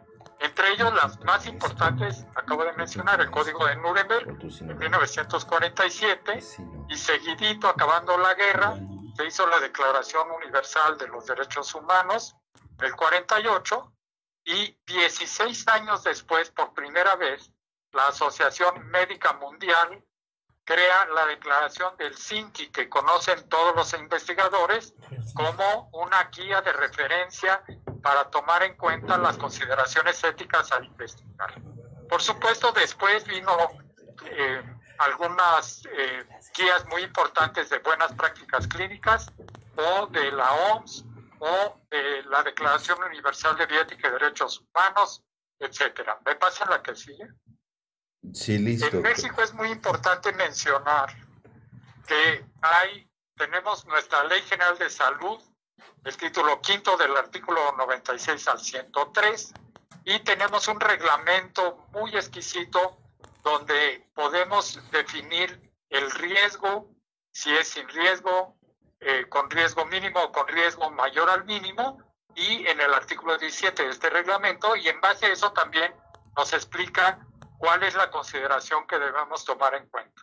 Tenemos también, por supuesto, una norma oficial que procura, como su nombre lo dice, pues crear una guía para todos los investigadores en nuestro país, además de todos los lineamientos y guías que emite la Comisión Nacional de Bioética. Me pasan la que sigue, por favor. Listo. Existen de manera muy académica y resumida, los voy a mencionar, requisitos éticos que son como los de manera sumarizada los más importantes a considerar cuando uno está haciendo un proyecto o una investigación para lograr una vacuna. El primero es, por supuesto, considerar que ese proyecto tiene un valor social.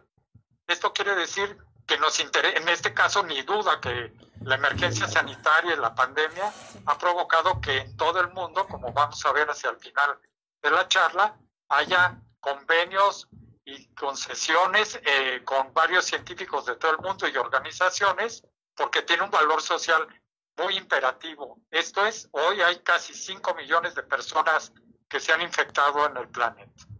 Muy bien, el segundo punto es tremendamente importante y es crear con validez científica estos proyectos. A este respecto me gustaría detenerme un minutito para explicar que el ensamblaje y la metodología a llevar a cabo en estos proyectos son de gran importancia que se den a cabo eh, por expertos y de manera muy adecuada. Voy a dar un par de ejemplos ahí de los instituciones donde laboro, de cómo hemos tenido que hacer, implementar un subcomité ad hoc para lograr darle eh, rapidez, pero apoyo científico a todos los médicos que están en la trinchera, en la línea, trabajando y que están con los pacientes pues de diferente tipo, desde que son los sintomáticos, que no son graves, luego los graves y luego los críticos, de acuerdo a la definición de nuestro propio sistema de salud hoy en día en esta epidemia. De tal manera que eh, ayudarles al ensamblaje y a las consideraciones éticas ha sido muy, muy importante. Eh, eh, dar un ejemplo, los científicos de, o que están tratando de investigar los médicos en la trinchera dicen, pues quiero ver si esta medicina la puedo usar, si este suero de convaleciente lo puedo usar. Y entonces lo primero es saber si legalmente podemos y si se puede, basado, como lo voy a mencionar en el artículo 102 de la Ley General de Salud, pero también que esté hecho de tal manera que pueda ser reproducido y que tenga un grupo de comparación para poder darle validez científica. Después, por supuesto, pasando al punto 3 de quiénes son los sujetos a los cuales vamos a invitar, pues en este caso también la metodología en el proyecto es muy diferente.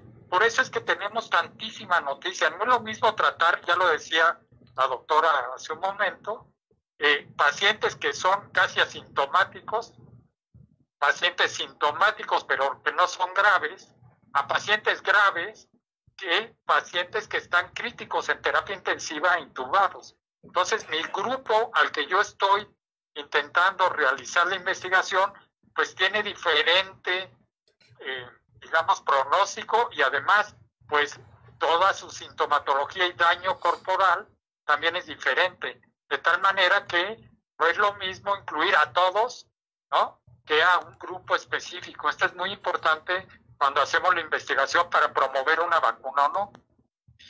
Lo otro, por supuesto, es intentar darle una proporción favorable. Acaba de salir la noticia hace dos días de que ya está la primer vacuna eh, intentada contra el COVID-19 y nadie se fija luego, están pensando que ya están eh, poniéndola en pacientes y no, está en 45 sujetos sanos para medir la biodisponibilidad y la seguridad de esta vacuna que pasó de una fase de animales por primera vez a una fase en personas. Por supuesto, después quiero tocar el tema del consentimiento informado.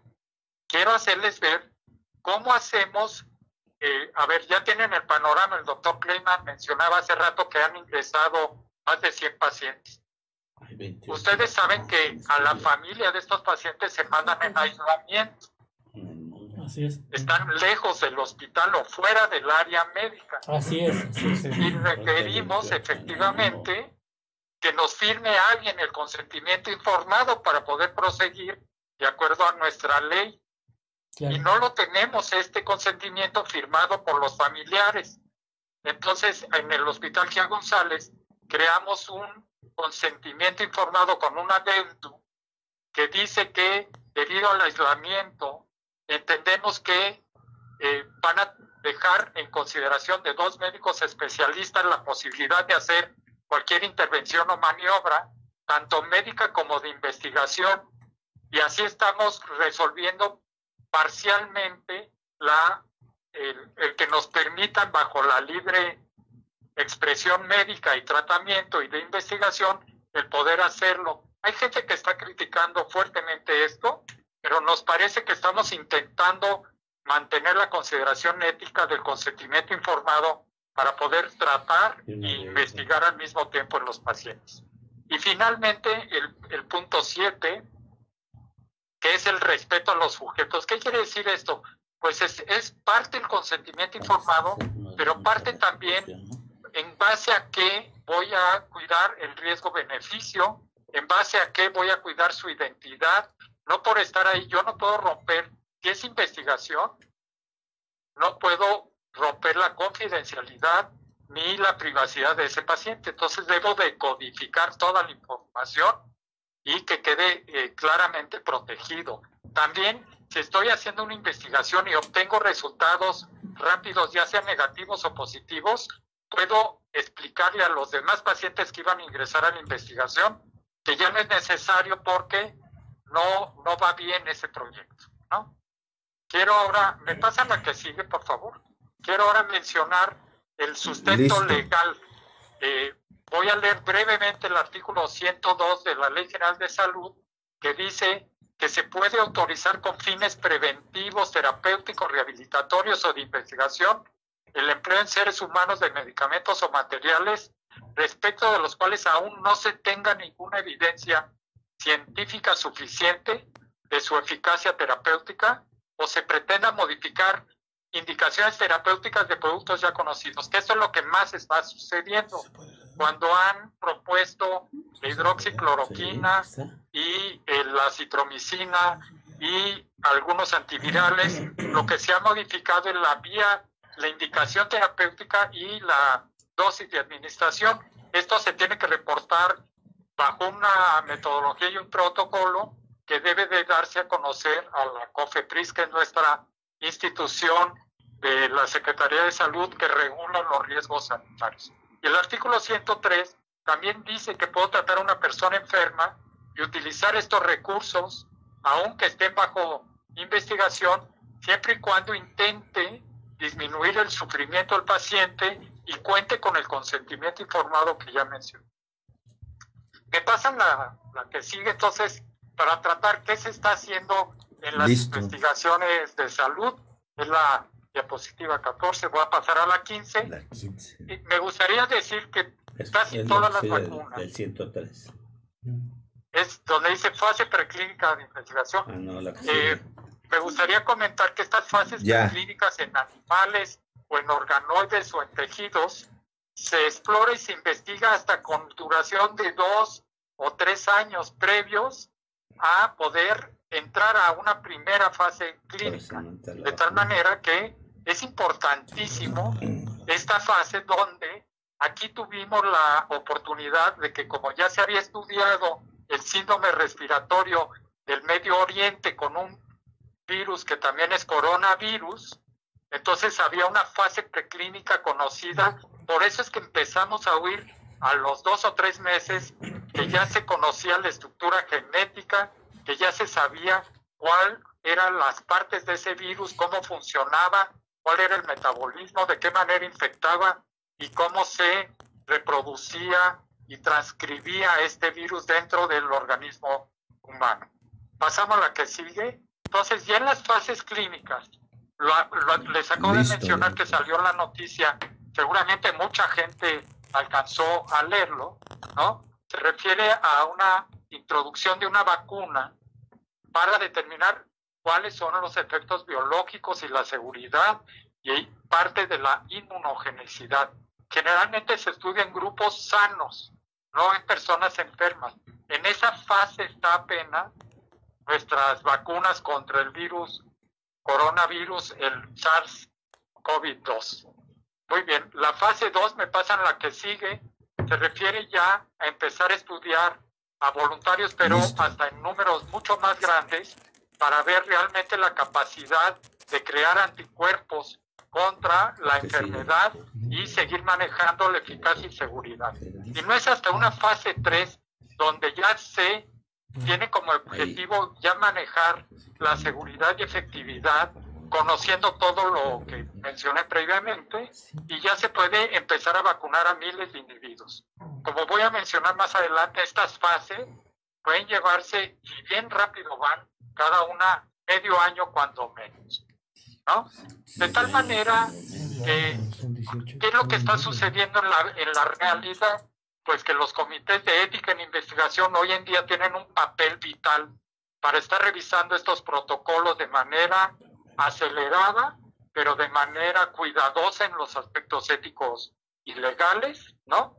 Y de tal manera que el estándar de revisión no debe por ningún motivo relajarse a pesar de todas las urgencias que pensemos que tenemos y la seguridad y calidad de todos los ensayos debe estar garantizada. Me pasan, por favor, la, la 20, la que sigue, en donde dice respuesta coordinada. Sí, Les quiero mencionar que por primera vez en el mundo, debido a que hay 5 millones de personas que se han infectado, hay una respuesta, coordinada. mundial donde gran cantidad de institutos nacionales de salud de varios países, la Fundación para los Institutos Nacionales de Salud de Estados Unidos, más de una docena de compañías que trabajan en la industria farmacéutica, los Centros de Control y Prevención de Enfermedades, eh, la Administración de Alimentos y Medicamentos de Estados Unidos y la Agencia Europea de Medicamentos, todos juntos, están desarrollando estos proyectos financiados de manera muy cuidadosa en la parte ética y legal para cada país. Aquí en la diapositiva 21, no sé, ojalá lo puedan ver, es la noticia que salió en Uno TV el 18 de mayo que dice los esfuerzos para encontrar una vacuna contra el nuevo coronavirus comienzan a rendir frutos en Estados Unidos, ¿no? Y anuncia este lunes que tuvo resultados positivos provisionales. Y lo que se refiere es que vacunaron a 45 personas sanas, donde inventaron tres tipos de dosis para empezar a ver cuál sería la dosis ideal que genera las suficientes anticuerpos en nuestro cuerpo ya en personas enfermas. ¿Qué pasa la que sigue? La, que sigue, Jesús.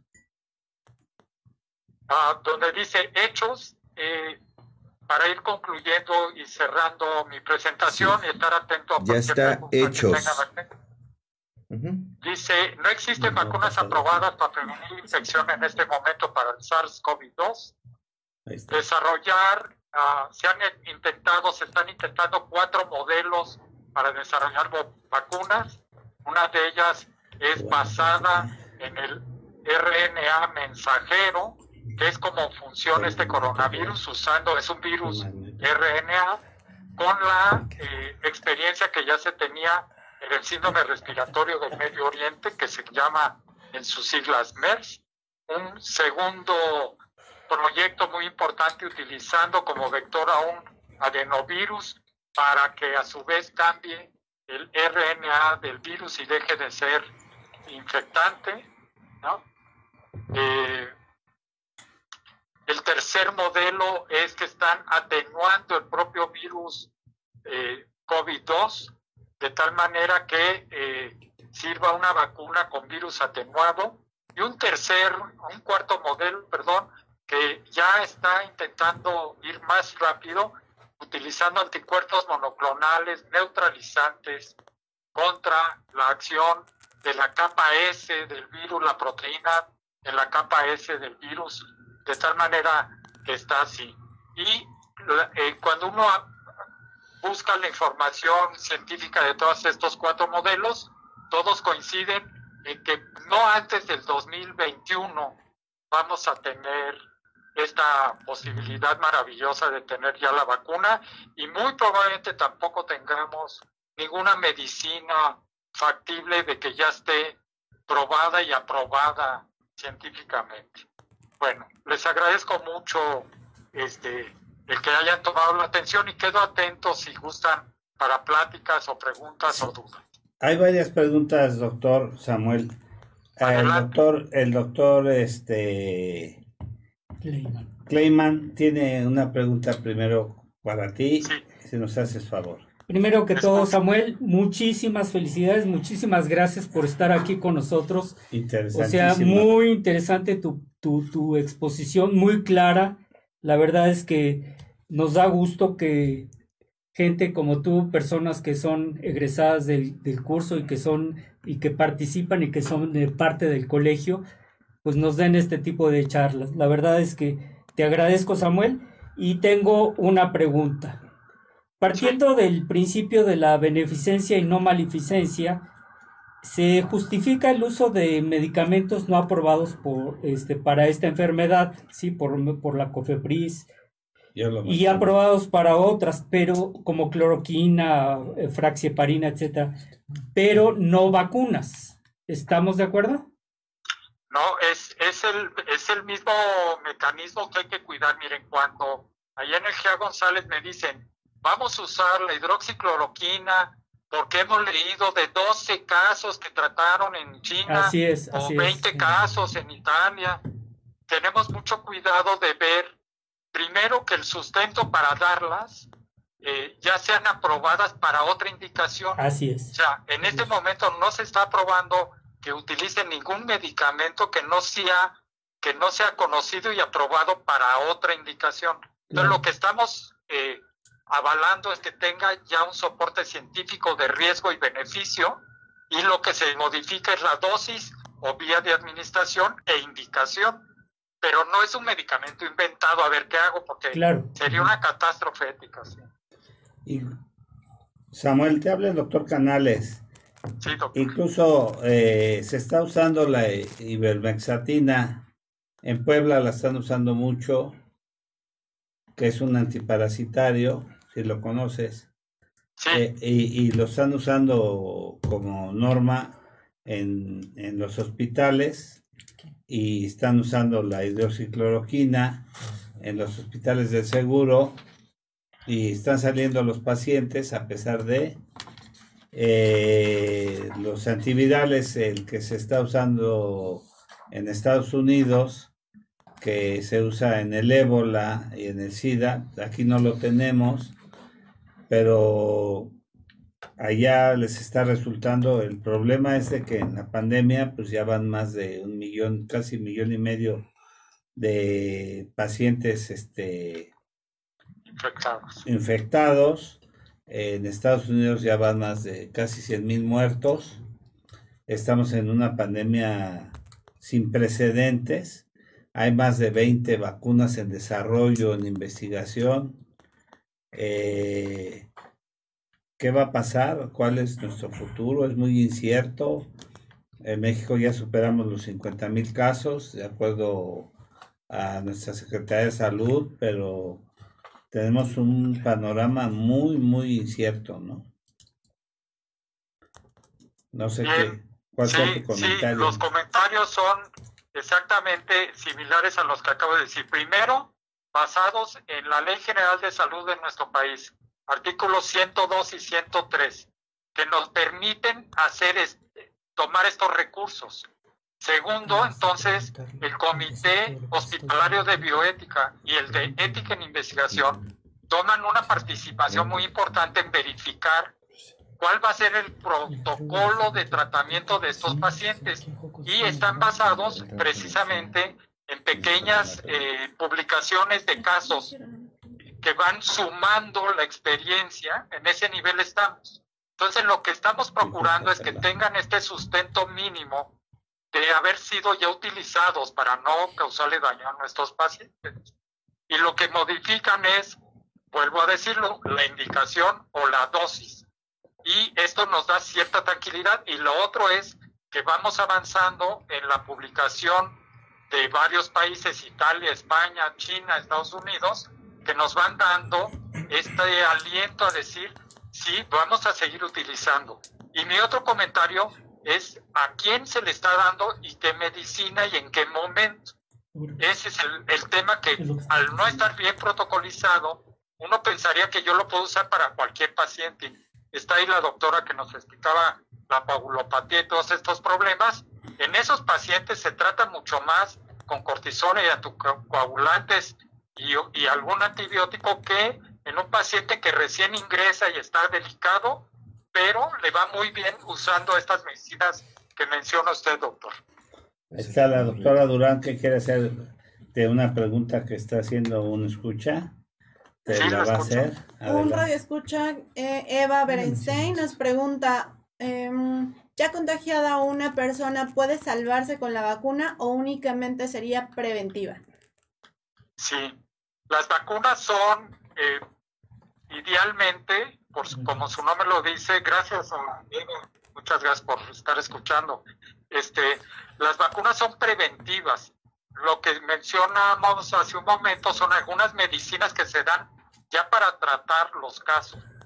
Una vez que tengamos la vacuna, seguramente no importará si fuimos o no pacientes, valdrá la pena para reforzar nuestros anticuerpos, porque parece que también hay estudios que la enfermedad no logra dejar una huella de memoria suficiente. Entonces, seguramente nos vamos a tener que vacunar todos y, y si por desgracia alguien está enfermo, además tratarse. Así es. El doctor Fernando Casillo te quiere hacer una pregunta, doctor. Sí. Doctor Samuel, un gusto escucharlo. Mire, en relación a la pregunta que hizo el doctor Kleiman, Jaime, y la controversia hace un momento que se manejó, de qué se está usando en México y con qué contamos, y qué está autorizado y qué llegó para quedarse, en, este caso estoy enterado, por ejemplo, es un ejemplo de un hospital de la Ciudad de México. Se está utilizando un tratamiento en área COVID en Joco, con lo que cuenta el hospital, creo que es importante mencionarlo para este esquema.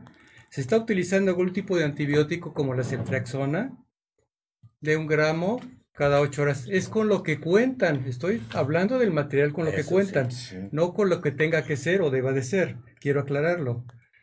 En la sala de terapia intensiva. Es con lo que cuentan. Y es triste mencionarlo. Se está utilizando paracetamol un gramo IV cada ocho horas. Se está utilizando hidroxicloroquina o cloroquina 40 miligramos al día. de- después cada 12 horas posterior. Si es opcional y tiene la ivermectina, claro, porque tampoco cuentan con la hidroxicloroquina, a menos que se le pida al, al- al familiar. Le- en este caso, la ivermectina también, que el típico antiparasitario que utilizamos para el- la sarna que decimos, o la escabiasis, Escabiasis. eh, útil en la, algunos de los piojillos, ¿sí? Que inhibe la replicación viral después de 24 horas, reduce el, RNA viral y después a las 48 horas no se encuentra material aparentemente viral a razón de 150 miligramos. Se está utilizando esteroides, queda el dilema en qué momento, de dexametasona general u otro, el que tengan a la mano porque no tienen, a la razón del quinto día o séptimo día que viene el debate, precisamente en este efecto de la cascada que está surgiendo hacia el pulmón en forma, en forma sistémica. Y de antemano la ventilación mecánica. Lo que me sorprende es que también nada más tienen ocho ventiladores. ¿sí? Una cosa de, de felicitar, el, acaban de, de realizar aquí eh, a través del CONACYT ventiladores ya desarrollados en México de bajo acústico, de bajo costo también con el Politécnico, ya van autorizados ya por COFEPRIS, ya van a sacarlos en gran proporción junto con la industria eh, maquiladora automotriz, o sea que ya vamos a poder realizar y tener mm, cerca de mil ventiladores en menos de 15 días. ¿Sí sabías esto, doctor Samuel? Sí, este, si me permiten nada más eh, recontestarle al doctor, Ajá. este principio de usar lo que tengamos se llama principio del mal menor. Esto quiere decir que si tengo que tomar una acción forzosamente innecesaria y tomo la menos mala, Exacto. se ese principio bioético se llama el principio del mal menor y no es la más adecuada, pero es la que se puede usar. Por la que se Está. Sí. basado en este principio. Exacto, De tal doctor. manera que eh, sí, está bien todo lo que están usando, debe de estar registrado nuevamente, son eh, productos y medicamentos que ya se conoce su efecto, ya se conoce su riesgo, su beneficio, sus eventos adversos y se hace pues lo que cada hospital tenga su mano. Es una tristeza Es- que es- los hospitales no se hayan preparado con suficientes eh, ventiladores, porque desde enero sabíamos que venía este tsunami de pandemia. No, y doctor Samuel, hablando precisamente de la bioética, ¿no? Que usted es el experto, ¿no? Es triste, es triste en realidad realmente lo que está pasando en México, como usted dice, y generalmente, así como está este, este, este ejemplo de como el hospital de Joco, podemos tener que todos los demás, más menos, estamos en la misma situación. Entonces, eso, ese concepto de biótica, bioética, creo que no tiene fundamento en México, no se está llevando a cabo. Tristemente, quiero decirlo de esa manera, me atrevo a decirlo porque suena muy fuerte. ¿A usted qué opina, doctor? Sí, yo te puedo decir que a mí desde enero el Hospital Gea González, siendo yo presidente de ambos comités, me llamó a las mesas directivas para prevenir exactamente esta fase de prevención de qué personal iba a salir, cuántas camas íbamos a asignar, cuánto material teníamos, cuántos ventiladores teníamos. Hoy está sobrepasado también, debo decirlo. Hay más de 100 pacientes internados en este momento, cuando la capacidad de todo el hospital es 120. Hay más de 40 y tantos pacientes intubados, cuando normalmente tenemos una capacidad de 20 ventiladores. O sea, se está usando todo lo de los quirófanos para salvarle la vida a las gentes. Y, pero sí ha estado interviniendo en cómo hacer los consentimientos informados, para investigación o para tratar a los pacientes debido al aislamiento, cómo dar información telefónica, les doy otro ejemplo si me permiten, pues no es lo mismo que hable quien sea, a que hable el médico tratante que está en UCI y que sea muy amable. Hicimos un, un formato que dice muy buenos días, soy el doctor tal, yo estoy a cargo de su paciente, le quiero informar, le quiero dar gracias por mantenerse aislado, no tiene idea cuánto nos ayuda eso, ¿se fijan? Esas cosas que parecen muy simples son bioéticas. y esto ayuda a que no pase lo que pasó por ahí, que oímos en un hospital del Estado de México, que los familiares estaban tan alterados por falta de información adecuada y credibilidad. Entonces, todos estos detallitos de cómo informar, de cómo hacer un consentimiento, de cómo llamar telefónicamente, de que haya suficiente equipo, pues es cuestión de los directores. Pero tiene usted razón, doctor. Este, somos un país que con tristeza no tenemos los recursos que nos merecemos. Yo lo diría de esa manera.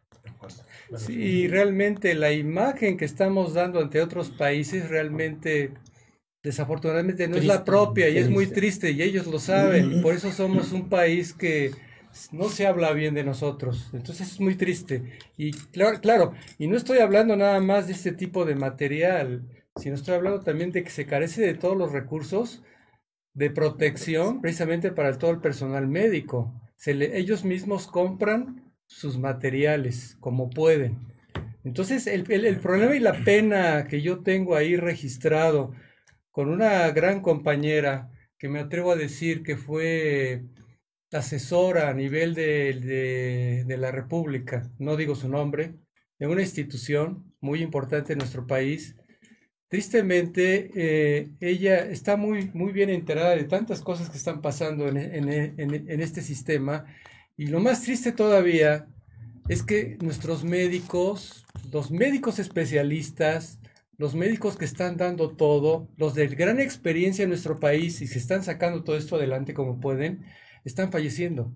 Y eso es muy triste, porque tenemos, vuelvo a repetir, a lo mejor estoy hablando de más, tenemos un gobierno que en unas tardiadas nos está hablando de situaciones que realmente no existen. Nos inventa números, la bioética, doctor, nos inventa números que no son. Entonces, Creo que, tenemos que retomar este aspecto porque a, nuestro, nuestros mismos médicos se les está flagelando, se les está atacando como lo se había eh, conceptualizado anteriormente en los otros programas. Se les trata mal en las calles y no hay derecho. No hay derecho porque eso es bioética, doctor. ¿O usted qué opina? Sí, me encanta que estés mencionándolo. No es solo tu opinión. Sabemos de que el gobierno ha denostado a todo el servicio médico nacional y hubo una respuesta de más de 50 colegios que le exigieron una disculpa que no la dio. Que no la ha dado. No la ha dado y no la dio de manera adecuada. Se volvió a burlar. Ni la eh, pero pues miren, nosotros tenemos que participar en lo, esa es nuestra ética profesional. Cuidarnos eh, hacernos del mejor equipo que podamos de protección universal, no el que nos dan, el que tenemos que conseguir para protegernos, porque efectivamente estamos muy expuestos. Segundo, pues ayudar a toda nuestra población, esa es nuestra vocación. Y, por supuesto que entraría lo que le llamamos nuestra ética profesional con nuestra vocación. Yo eh, felicito al doctor también por, eh, digamos, la valentía de expresar todo esto en la radio.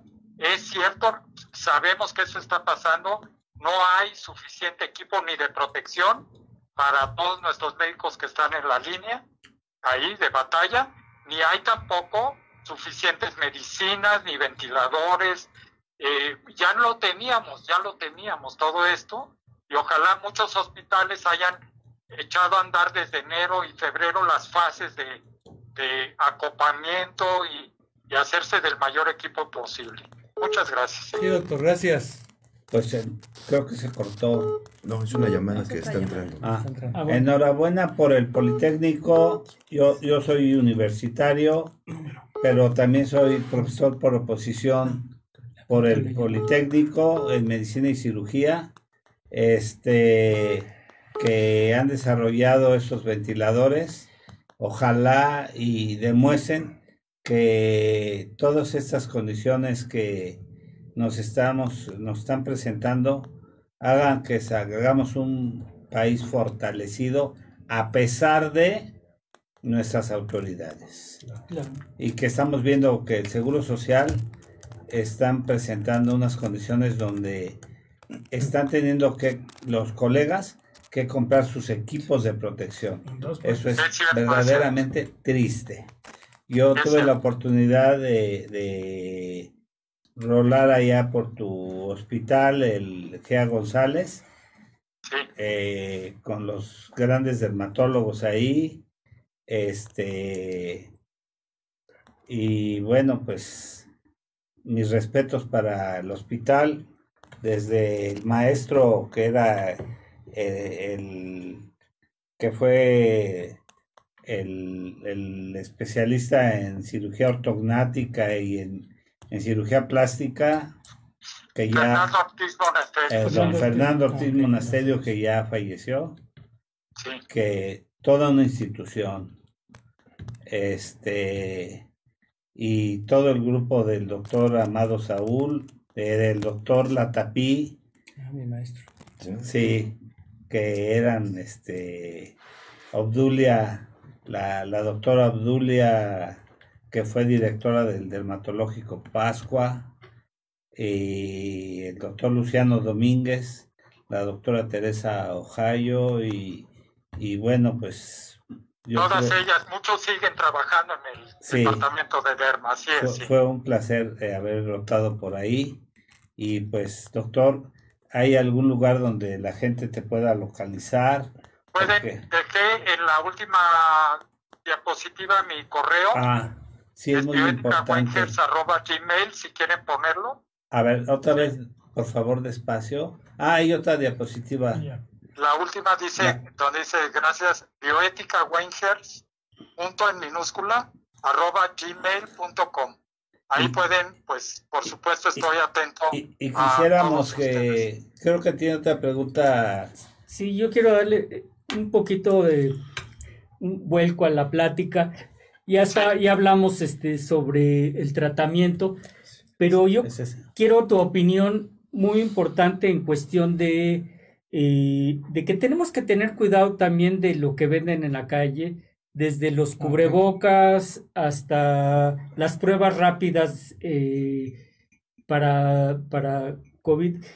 Y obviamente el- las pruebas diagnósticas, ahorita el gold standard, el estándar de oro que tenemos es el- la PCR en tiempo real pero eh, todavía no se sabe, todavía no tienen un corte un establecido de la carga viral con la que se debe de decir que es positivo o negativo. Entonces, ver ese tipo de pruebas, las pruebas IgG, IgM, eh, ¿cuál es tu opinión eh, al respecto? Porque pues ya, ya hay este, muchos laboratorios que presumen de, de- de dar laboratorios a nivel este, particular, Salió una de muy sí, buena, ¿no? que, que están ya dando sus, este, sus pruebas y las están eh, mercadeando, ¿no? ¿Cuál es tu opinión, Samuel? Eh, bueno, buena pregunta. Sí, gracias. Miren, eh, una parte tiene que ver también con la investigación, ¿se fijan? Claro, ¿Cuánto tarda exactamente en lograrse una prueba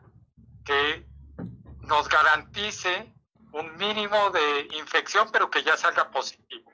Y lo otro sería la calidad de producción de este producto y de dónde se están obteniendo los antígenos.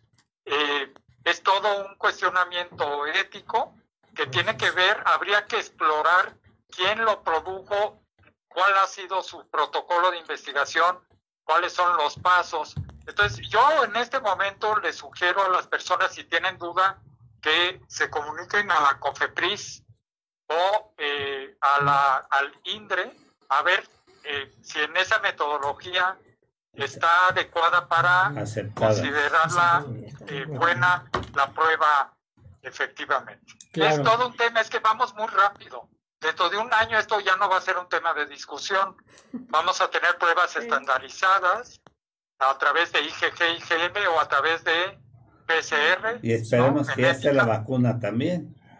Exactamente, la, seguramente en un año todos vamos a tener una o dos vacunas muy eficientes, esperemos.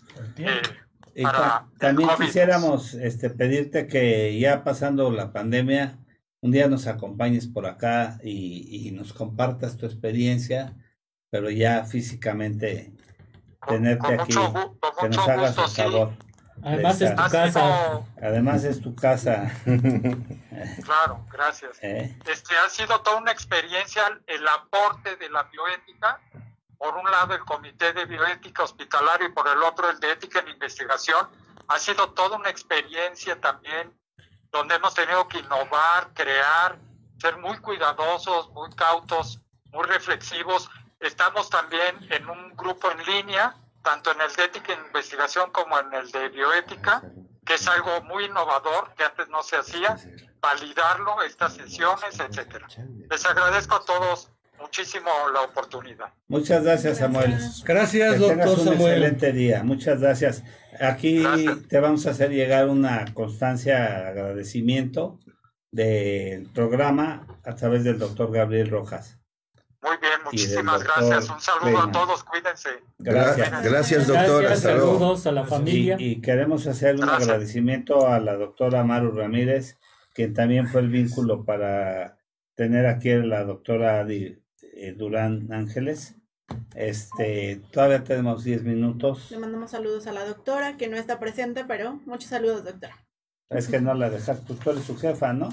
No la dejaste no, no, no. venir, No, la doctora tenía cuestiones laborales, entonces. por eso no la que dejaste cumplirlo. venir. Adi, ¿algo más que quieras? No, fíjense que nos, que nos un artículo muy interesante acerca del ultrasonido. ultrasonido Y este, de aquí del pulmonar. Hospital Español, ¿verdad? Fue este Rafael eh, Zabaleta quien nos mandó el link de- del artículo. Es un artículo español. Ah, acerca de un ultrasonido pulmonar. Entonces, bueno, ya lo leeremos y podremos opinar al respecto de este ultrasonido. ¿No? Ok. Ahí está, ahí está Entonces, lo- el agradecemos link. el link. Sí, pues es que no es un todólogo y hay que ver Sí, cuáles son sí. las implicaciones de ello, ¿no? Probablemente Muchas nos esté haciendo en gracias. No, y, México. y se agradece que hablen, Gracias, Rafael, que den porque información. digo, yo no soy experto en radiología, no sabía las implicaciones y las aplicaciones Sí. del ultrasonido. Sí, sí, se Pero te agradecemos y, y gracias a Marco, que es un urgenciólogo. Este, te agradecemos mucho, Marco, que, que hayas insistido en esto, porque esto pues, nos amplía mucho el horizonte y el conocimiento, pero creo que los que manejamos pacientes de primera intención y que yo he estado en servicios de urgencia toda la vida hospitalaria que he hecho, no, este, pues no tenía contemplado el ultrasonido, ¿no? Sí, no. Pero Sí, voy a, voy a revisar esta, esta referencia bibliográfica y bueno, pues me diste una herramienta más diagnóstica para poder este, aplicarla, ¿no? Claro. Te agradezco, te agradecemos Marco y este aquí tiene una defensora el doctor este el doctor Fernando Castillo, Rosy Torres Una fan. dice excelente participación del doctor Castillo, no lo interrumpan, no lo interrumpimos, No, nadie lo interrumpió. nadie Ahora lo sí. interrumpió, Ahora sí. este Gracias, fans. gracias a su fan de, de- del doctor. Eh, ¿Algunas consideraciones? Yo tengo, yo tengo una. eh, bueno, el día de hoy salió eh, en las noticias lo del semáforo para empezar a, a, a- a salir y empezar a hacer vida, vida normal. ¿no? La nueva normalidad. Y pues yo, yo veo, eh, no hay que ser malos críticos, no hay que criticar todo a, a mal. Yo siento que el semáforo que puso este. Claudia Sheinbaum pues, es, está de acuerdo a lo que debe ser, o sea, un semáforo de acuerdo al número de camas y no al número de, de- de- de la fecha. O sea, decir, ya el día 3 de junio ya puede salir toda la población y este, pues yo creo que eso es totalmente eh, nulo y, y no tiene razón de ser. Pero hacer un semáforo y hacerlo de acuerdo al número de- de las camas que están en los hospitales, o sea, si ya tienes Es el delicado. 65% o menos del 65%, ya pasa de, de- de la fase roja a la fase naranja y luego pasa este, Amarilla, a la amarilla con del 50 y, y, o sea, no me lo aprendí de memoria. Y luego, y, y luego a la fase verde. Yo creo que eso es muy, muy, muy importante y, y eso lo único que denota es, y algo que me llamó mucho la atención y que me gustó fue, a ver, yo estoy eh, en mi establecimiento, yo vendo botellas, por decir algo. O, o estoy en una estética. La estética, eh, los de la estética pueden salir cuando hay fase amarilla. Entonces ya llegamos a la fase amarilla. eh, yo ya abro al día siguiente mi estética. Pero ¿qué puede pasar? Que al día siguiente pase de fase amarilla a fase naranja. Entonces tengo que cerrar mi estética. Exacto. Y eso, eso yo creo que se debe de hacer énfasis con, con o sea, que la gente, toda, toda la gente, pues, eh, haga y, y- y todo lo del semáforo. Yo creo que eso es muy buena idea y yo creo que lo tenemos que, que hacer todos. Digo, nosotros, porque nos dedicamos a, a- a la cuestión de salud, pues no hemos parado, o sea, estamos en fase roja y en fase roja podemos salir a, la calle, pero este, mi esposa, por ejemplo, que, que no tiene nada que hacer en la calle, este, no es una función vital, pues ha estado eh, en casa todo el tiempo. Sí, y así como, co- como esto, pues tenemos varios, varias cosas. Yo entiendo que muchos comercios están muy afectados, pero de nada nos va a servir eh, abrir la tienda cuando al otro día nos vamos a enfermar y nos vamos a morir. Yo creo que es muy importante eh, dar esta, e- esta comunicación y hacer reflexión en, en la gente de que, pues primero es la salud. Y sobre todo también a mí me, me inquieta mucho esto de que la mayoría de los seres humanos que estamos viviendo esto aquí en, en este México, querido, y en todo el mundo, sobre todo que no entren en pánico escénico.